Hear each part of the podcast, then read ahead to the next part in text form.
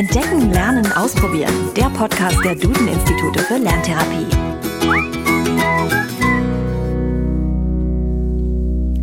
Hallo und herzlich willkommen zu einer neuen Folge von Entdecken, Lernen, Ausprobieren, dem Podcast der Duden-Institute für Lerntherapie.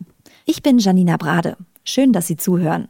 Heute schauen wir uns einmal an, wie ein Diagnosegespräch bei den Duden-Instituten abläuft. Dafür durften wir bei dem Diagnosegespräch der zehnjährigen Mimi mit ihrer Mutter und Lerntherapeut Reinhard Rake dabei sein.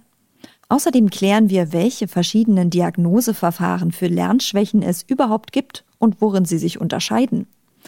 Dr. Lorenz Huck hat uns dafür einen Einblick in die Welt der Diagnoseverfahren gegeben. Er ist Geschäftsführer und Fachbereichsleiter interdisziplinäre Integration in der Zentrale der Duden-Institute für Lerntherapie in Berlin. Und genau dort, im achten Stock im Haus des Lehrers, raucht Mimis Kopf. Konzentriert beugt sich die Zehnjährige über ein Blatt Papier, auf dem verschiedene geometrische Formen abgebildet sind. Mimi hat eine Rechenschwäche. Wo genau sie steht, also wo ihre Stärken und Schwächen liegen, das will Lerntherapeut Reinhard Rake im Diagnosegespräch herausfinden. Ich will von dir erst mal wissen, was ist das für eine Figur? Das? Mhm. Dreieck umgekehrt. Ja, es ist einfach ein Dreieck, genau. Was ist das? Ein Sechseck. Ups, zähl mal die Ecken. Mhm. Ein Viereck. Na klar, das ist ein Viereck. Und das hier? Hm. Weiß nicht. Na, wie viele Ecken hat das Ding? Ja, also können wir auch Viereck sagen. Oftmals ist der Weg bis zur Lerntherapie in den Duden-Instituten ein steiniger für die Kinder und ihre Eltern. Wir wollten daher erst einmal genaueres über Mimis Weg wissen. Das Mädchen hat nämlich nicht nur Schwierigkeiten mit dem Rechnen, sondern auch mit dem Lesen und Schreiben. Können Sie mir vielleicht erst mal ein bisschen was über die Situation Ihrer Tochter erzählen, wie, wie Ihr Weg hierher war? Also es war so, sie ähm, kam in die Schule und dann wurde nach dem ersten Halbjahr ein Test gemacht. Und da zu meinem Erschrecken fiel sie ganz schlecht aus. Das hieß dann in der zweiten Klasse, sie ist im freien Fall, sie soll die Klasse wiederholen. Und das wollten alle, vor allem sie nicht, weil sie sich an ihrer Klasse sehr wohl fühlt. Und ich wurde wütend, weil ich gedacht habe, wenn gleich gefordert worden wäre, wäre es gar nicht so weit gekommen.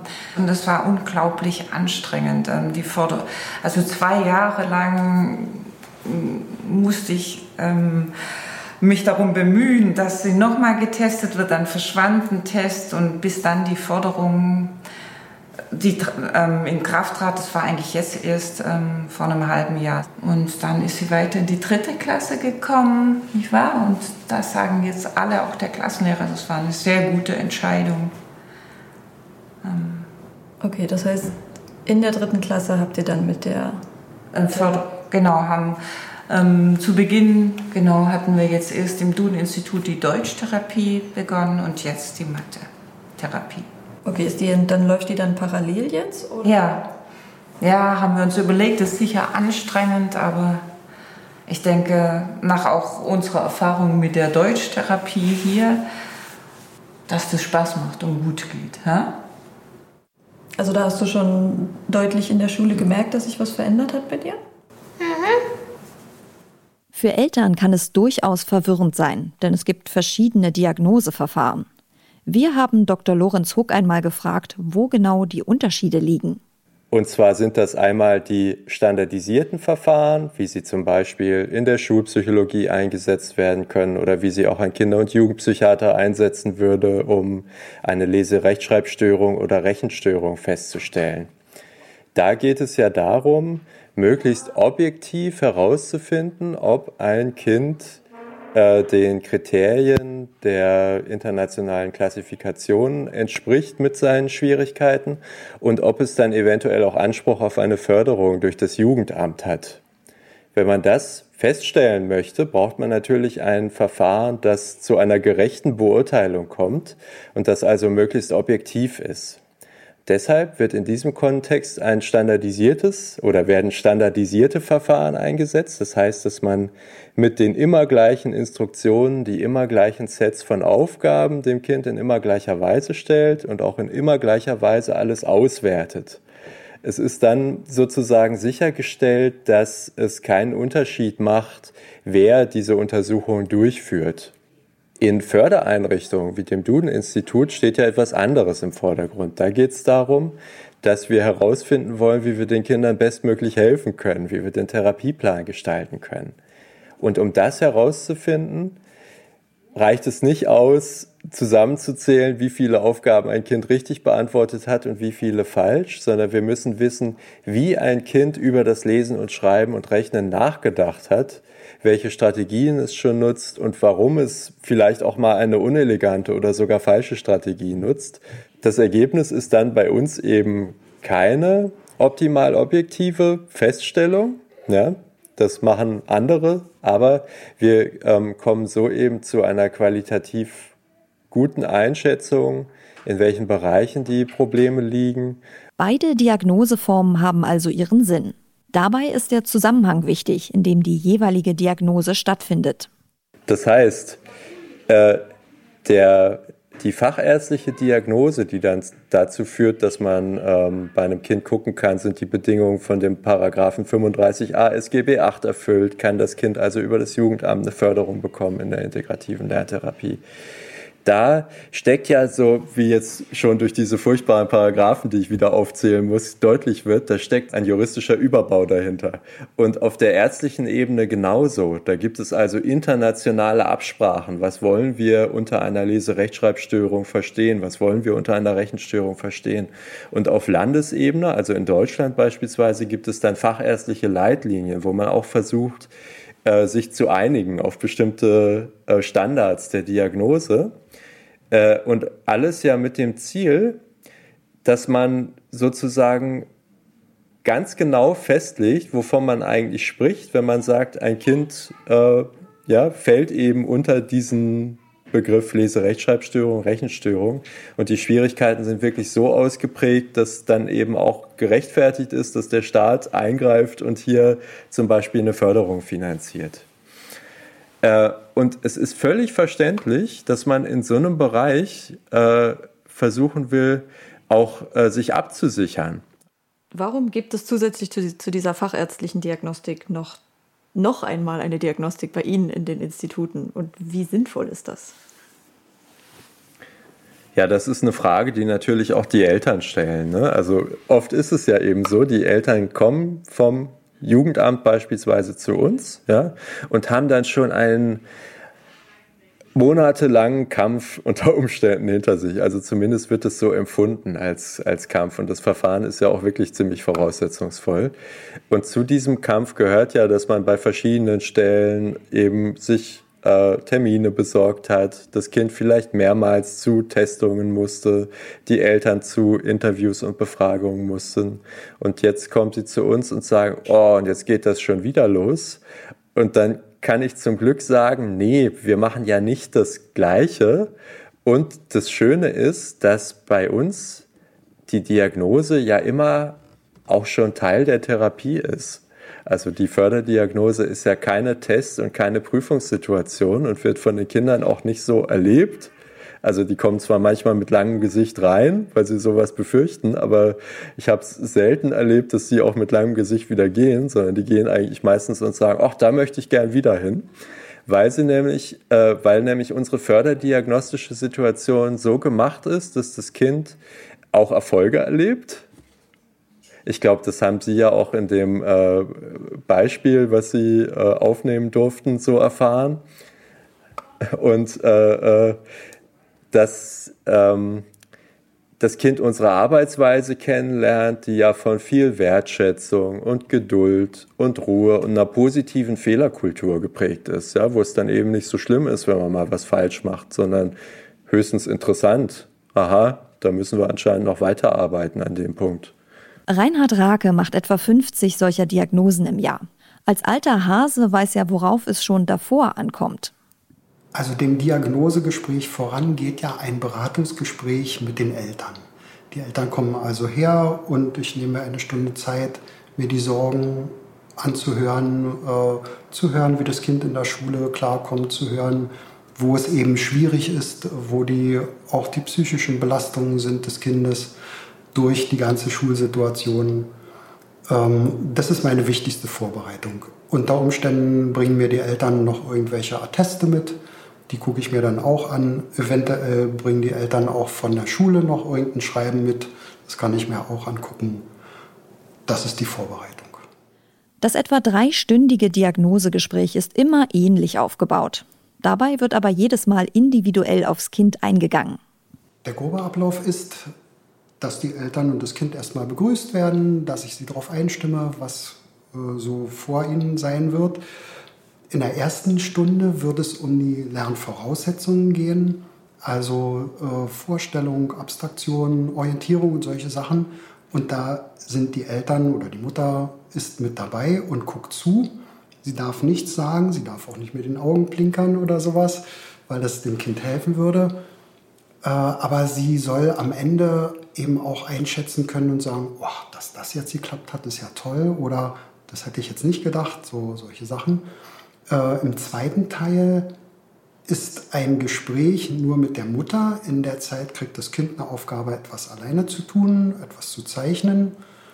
Ähm, und im dritten Teil ist die Mutter dann nicht mit im Raum normalerweise, sondern äh, hat auch eine Aufgabe, etwas auszufüllen. Und dann gucke ich mir mit dem Kind das Rechnen eben nochmal an. Und zum Schluss gibt es ein abschließendes Gespräch, möglichst alleine äh, manchmal, wenn es Jugendliche sind, dann wollen die natürlich mitreden und auch Bescheid wissen, die sind dann mit dabei. Dann gibt es also sozusagen eine allgemeine Einschätzung. Doch nun zurück ins eigentliche Diagnosegespräch. Im dritten Teil muss Mimi sich nun einigen Rechenaufgaben stellen. Immer wieder entstehen lange Pausen, in denen sie grübelt und durch die großen Fenster in den Himmel schaut. Bei diesen Aufgaben zeigen sich ihre Herausforderungen deutlich. Wie sieht es denn mit Minus aus? Ich mache mal ein paar ganz einfache Aufgaben. 6 minus 4.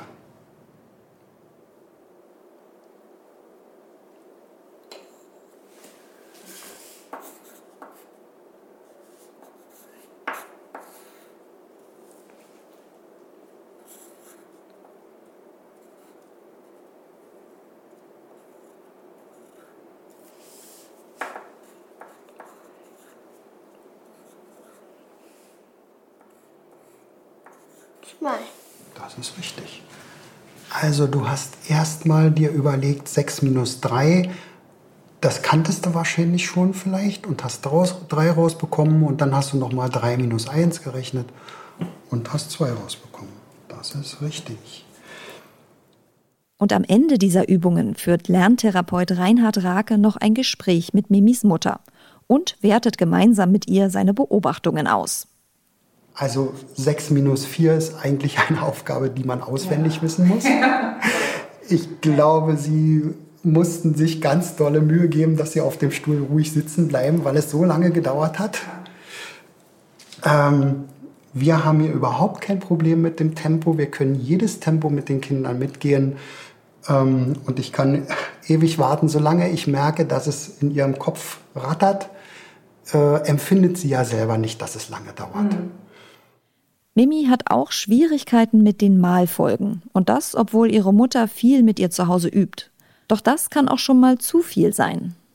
Also aus meiner Sicht würde ich sagen, äh, geben Sie nicht so viel Gas mit den Malfolgen, warten Sie ein bisschen, wie, bis wir das hier nochmal uns genau angucken und bis sie richtig versteht, warum denn überhaupt, was soll das mit dem Mal.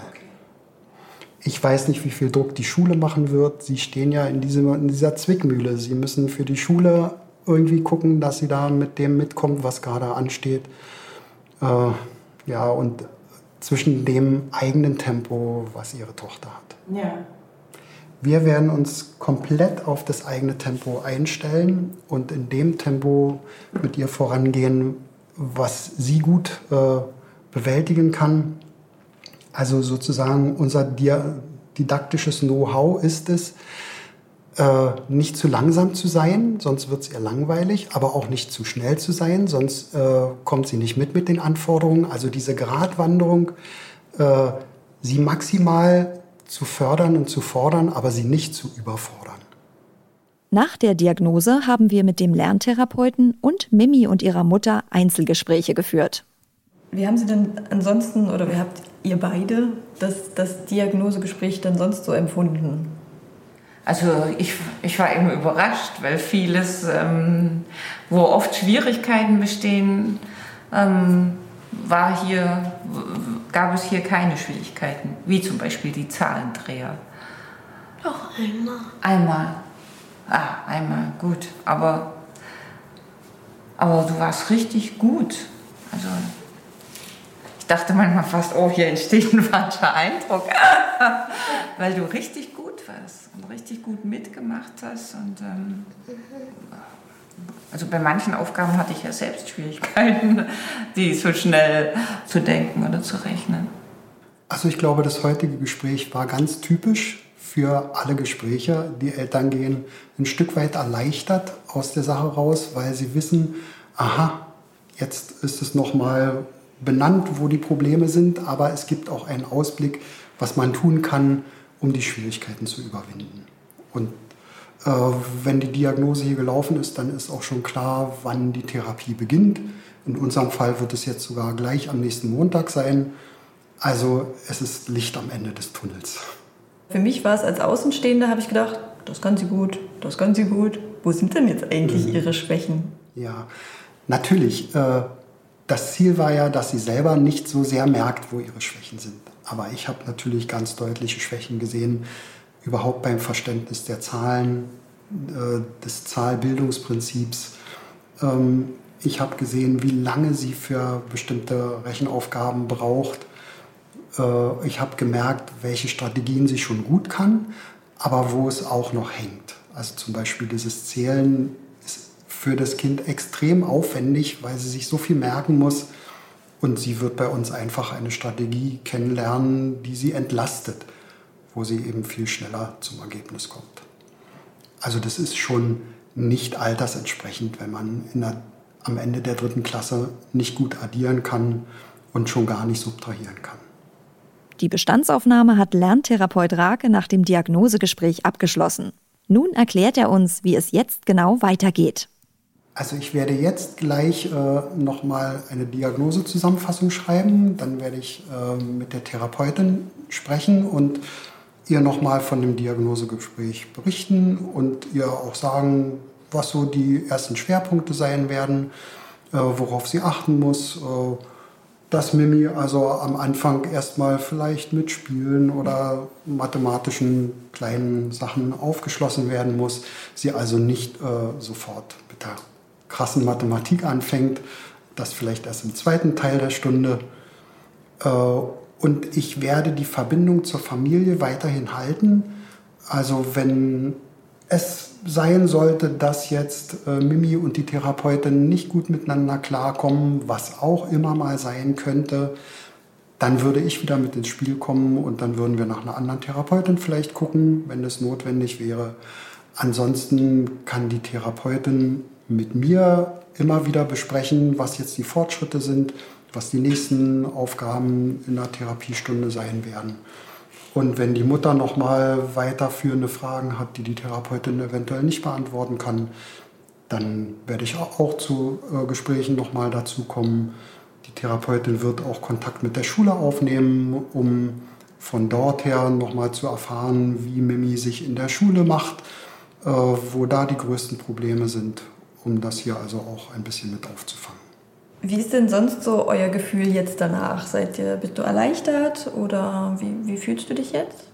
Erleichtert. Okay. Weil? Ähm, weiß nicht. Weil es vorbei ist? Ja. Weil es gar nicht so schlimm war, wie du dachtest? Ja. Und wie sieht es bei Ihnen aus? Auch erleichtert, froh.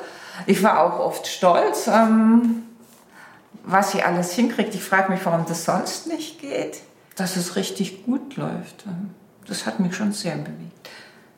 Wenn Sie sich jetzt fragen, wo Sie mehr über diese Diagnosegespräche erfahren können, dann schauen Sie doch auf der Website der Duden-Institute www.duden-institute.de vorbei.